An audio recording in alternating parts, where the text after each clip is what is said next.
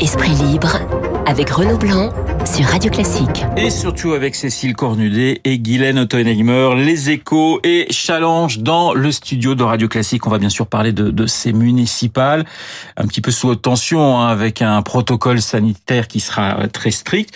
Première question, est-ce que vous, vous redoutez toutes les deux une abstention record dans les 5000 communes où euh, on va voter, Guylaine? Ah oui, moi je pense qu'il va y avoir une grosse abstention. Ouais. D'abord, il y a pas mal de villes où euh, les enjeux, ben, sont, sont, les jeux sont faits pour euh, certains candidats qui sont arrivés largement en tête et les gens se disent bon, on n'a pas besoin de mon vote. Les personnes âgées se disent pas la peine de risquer, etc. Donc je, pense qu'il va y avoir pas mal d'abstention.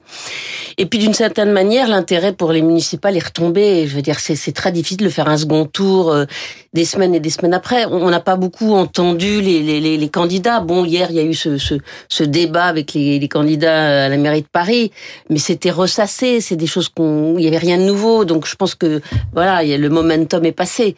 Et, et- mais euh, voilà, cela dit, il y a des villes à enjeu où ça va être Oui. très intéressant. Alors ça va être intéressant, notamment on va voir la poussée, euh, Cécile, des, des, des écologistes, hein, parce que ça c'est un, un- un point essentiel. Ils vont peut-être avoir plusieurs grandes villes. Alors, ils avaient déjà Grenoble, mais, mais là on- ils vont peut-être passer à la vitesse supérieure, si je puis dire. Oui, en- en- globalement, ce sera la gauche hein, qui peut, peut s'en sortir bien, mais c'est vrai que l'affichage... Premier euh, tour droite et vous pensez deuxième tour voilà, plutôt gauche. plutôt gauche, mais c'est vrai que si les Verts remportent, les écolos remportent quelques villes symboles comme Lyon, Oui. comme Marseille, comme euh, euh, Toulouse, et ben on retiendra que c'est c'est surtout une victoire euh, des écologistes. Donc c'est ça qu'on va surtout guetter, euh, je pense, euh, dimanche soir. Mais dans que- votre, oui, Mm. pardonnez-moi, dans votre billet justement, vous parlez du retour aussi de, de ce clivage droite-gauche avec ces municipales. Dans le billet de ce matin des oui, échos. Oui, oui, oui. Euh, formellement, on sait que En Marche euh, ne va pas faire un bon score, ça c'est sûr. Et donc, euh, donc du coup, euh, comme la droite avait plutôt remporté le premier tour, et là, ça va être la gauche. Et euh, Emmanuel Macron redoute euh, ce, que la lecture qui soit faite dimanche soir et la semaine prochaine soit, bah voilà, le macronisme était une parenthèse, et euh, il y a le retour euh, du, du classique euh, clivage gauche-droite. Donc tout est fait du côté macroniste en tout cas pour minimiser l'enjeu de, de ce scrutin. Alors, minimiser l'enjeu de ce scrutin, il y a quand même, Guylaine, une, ville clé qui est Paris. C'est-à-dire qu'on n'imaginait pas, il y a quelques mois, euh, comment la République En Marche, qui avait fait des scores énormes hein, euh, lors du premier tour et du second tour de l'élection présidentielle, et même lors des européennes, pouvait perdre cette ville.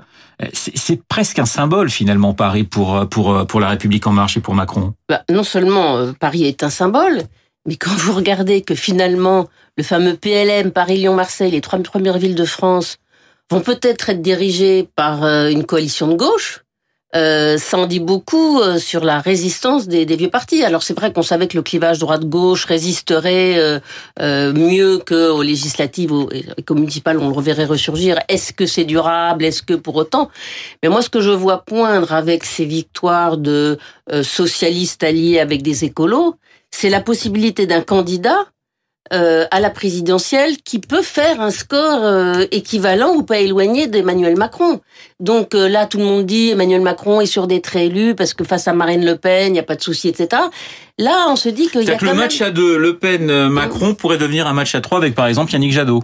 Ah, En tout cas, avec quelqu'un, Pour ouais. le moment, euh, il n'est pas tout à fait en situation, mais vous savez, regardez la façon dont euh, les, les candidats maintenant à la présidentielle émergent dans, un, dans le dernier moment. Fillon, ça a été quand même au dernier moment, puis il est tombé. Enfin, je veux dire, il y a beaucoup de choses qui peuvent se passer.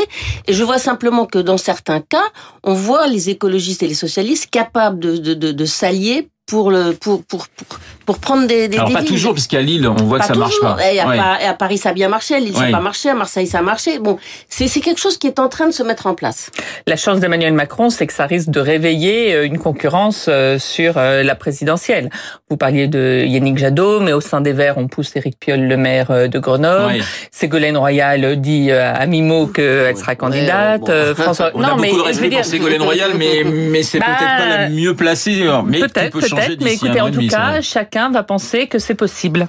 Les conséquences de cette claque attendue justement dimanche dimanche soir à 20h01, ça va changer quelque chose pour le futur remaniement, Cécile, où on a déjà anticipé de toute façon les choses du côté de l'Élysée? Il y a deux choses. S'il y a effectivement beaucoup d'affiches vertes, je pense que ça peut pousser Emmanuel Macron à aller encore un peu plus dans le sens écolo ou avoir faire venir des, des ministres euh, euh, qui ont cette étiquette, ça c'est ça c'est clair. Et puis il y a la question du Havre. Oui. Le score de euh, d'Edouard Philippe sera sans doute important pour euh, pour la suite. S'il perd, c'est sûr que ça ça règle sa question à Matignon, mais s'il fait un très très bon score, dans quel sens ça va jouer en sa faveur ou pas, c'est c'est pas évident. Mais pardonnez-moi d'être assez direct, c'est plié véritablement Edouard Philippe? Parce que je vois par exemple l'édito de, de l'opinion ce matin signé Nicolas Bétou, Macron Philippe stop ou encore avec un gros point d'interrogation, Guylaine au Havre, on me dit qu'il va passer. Bon, euh, voilà, pour les habitants du Havre, avoir un premier ministre ou un ancien premier ministre, euh, bon, c'est plus porteur alors euh, pour une, majorité de la population que d'avoir un communiste qui, par ailleurs,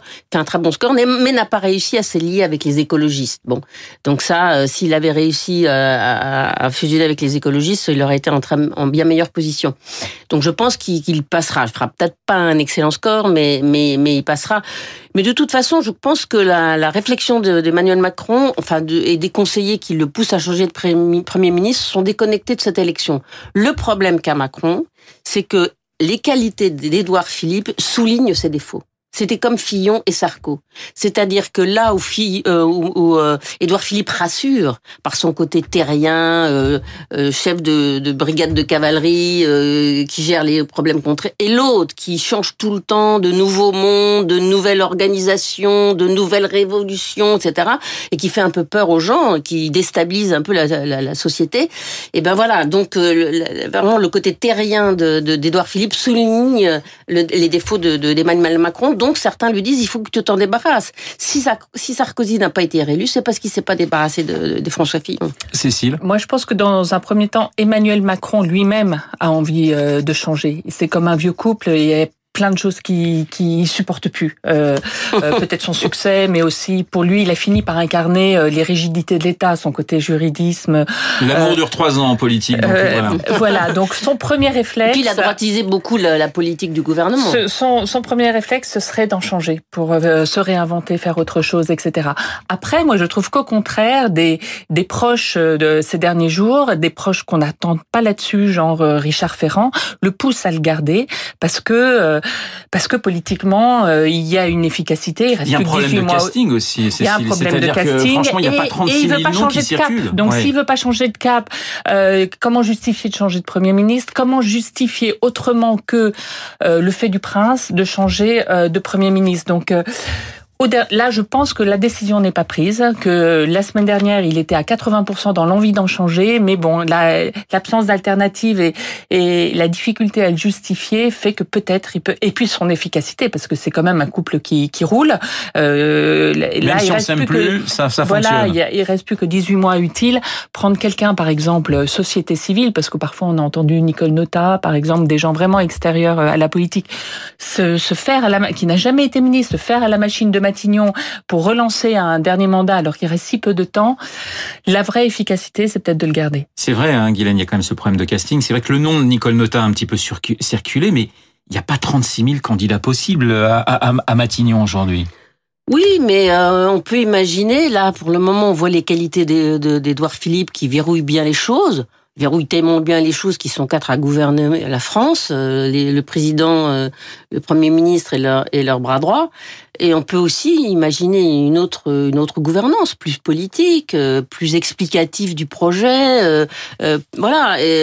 Pour le moment, on, retient les qualités d'Édouard Philippe et on voit pas ce que pourrait être le successeur. C'est vrai qu'il y a un problème de casting.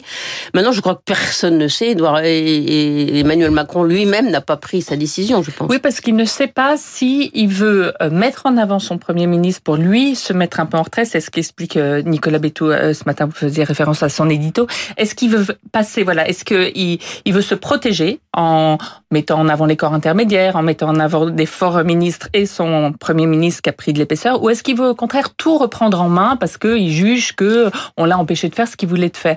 Et ça, il a, il hésite entre les deux, il n'a pas encore choisi. Alors, il a multiplié hein, les rencontres hein, ces derniers jours, Emmanuel Macron, et aujourd'hui, il doit rencontrer François Hollande. J'aimerais bien être une petite souris pour, pour, pour me dire, mais que vont se dire les, les deux hommes? C'est quand même, voilà, c'est assez, c'est assez euh, piquant finalement, Hollande-Macron qui se rencontrent.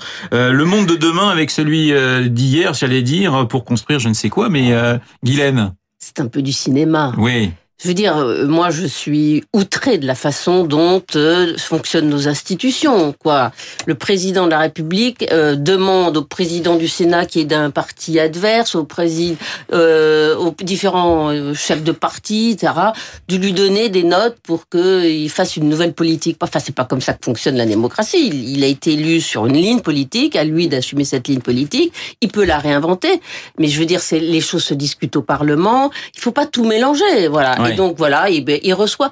Je, je comprends qu'on reçoive les chefs politiques pour parler d'un sujet précis en disant voilà, il y a, il y a eu les attentats, il y a le Covid. Est-ce que vous êtes d'accord qu'on fasse comme ça sur un sujet précis? Je comprends qu'on ait espèce de, de, de, discussion nationale. Mais à la veille de, de, de se réinventer, euh, je veux dire, c'est pas, c'est pas. Moi, je, je ne vois pas la démocratie comme ça. Alors, vous parliez des, des institutions. J'aimerais vous parler, euh, pour finir euh, cet entretien de la justice. Évidemment, c'est la grande question avec le parquet national financier qui est quand même pointé du doigt par un certain nombre euh, d'avocats.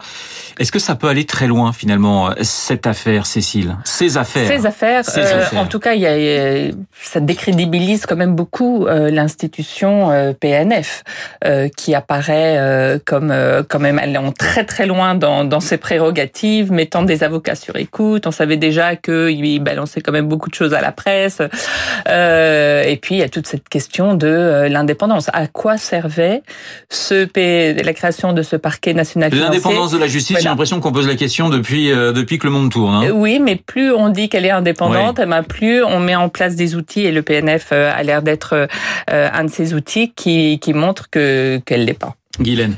Bon, c'est- le vieux défaut de la France. Euh, Il n'y a pas de séparation des pouvoirs, mais avec la justice, comme entre l'exécutif et le législatif, il n'y a pas équilibre des pouvoirs.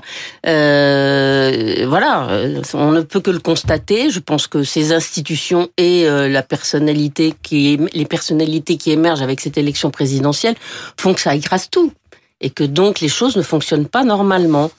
Euh, mais ça ne m'a pas l'air de préoccuper tellement les dirigeants politiques. Vous trouvez Bah non, je trouve pas qu'ils ont l'air scandalisés. Je trouve que ce qui s'est est arrivé est scandaleux. Ouais. Et je n'entends pas quand même un concert de, de, de, de, de, de protestation parmi nos, nos dirigeants politiques. Cécile. En tout cas, normalement, le, le, procès- le verdict du procès Fillon, c'est lundi, et déjà, il est euh, entaché. Même si s'il a vraiment, euh, parce que bon, il demande que ce soit reporté, mais on ne pourra pas s'empêcher de lire euh, Oui. ce, ce, ce verdict à, à l'aune de ce qu'on a appris cette semaine. Esprit libre ce matin avec Cécile Cornudet et Guylaine Ottenheimer. Merci mesdames d'avoir été ce matin dans le studio de Radio Classique. Il est 8h54. Dans un instant, Béatrice Mouedine, eh bien la responsable du site éditorial de Radio Classique. À tout de suite.